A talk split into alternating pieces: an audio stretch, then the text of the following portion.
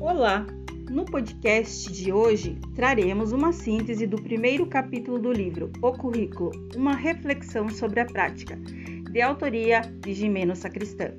Intitulado por Aproximação ao Conceito do Currículo, este capítulo traduz a história do conceito currículo a partir de uma perspectiva crítica, levando o leitor a compreender o processo de evolução deste termo, atualmente tão recorrente no meio pedagógico.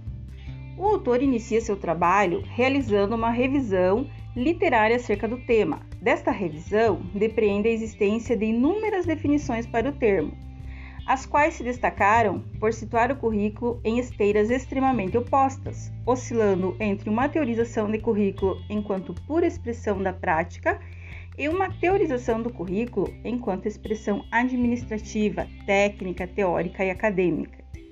Ambas, sem sombra de dúvidas, revelam uma concepção de currículo ahistórico e totalmente destituído de senso crítico, pouco colaborando no sentido de mudar o modelo educacional já posto, o qual infelizmente colabora para a manutenção de um status quo social que marginaliza e exclui.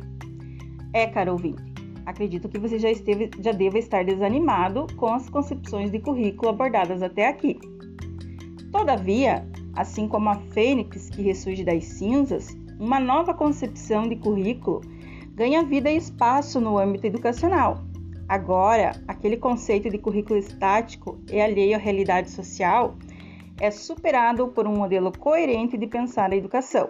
O currículo, então, passa a situar-se numa dimensão mais ampla, sendo agora entendido como praxis, revelando sua capacidade de conciliar a seleção particular da cultura bem como os métodos e demais elementos que se fazem necessários à sua transmissão, ao ato dialógico e à consciência da influência das condições políticas, históricas, materiais e econômicas da sociedade na qual a escola está inserida.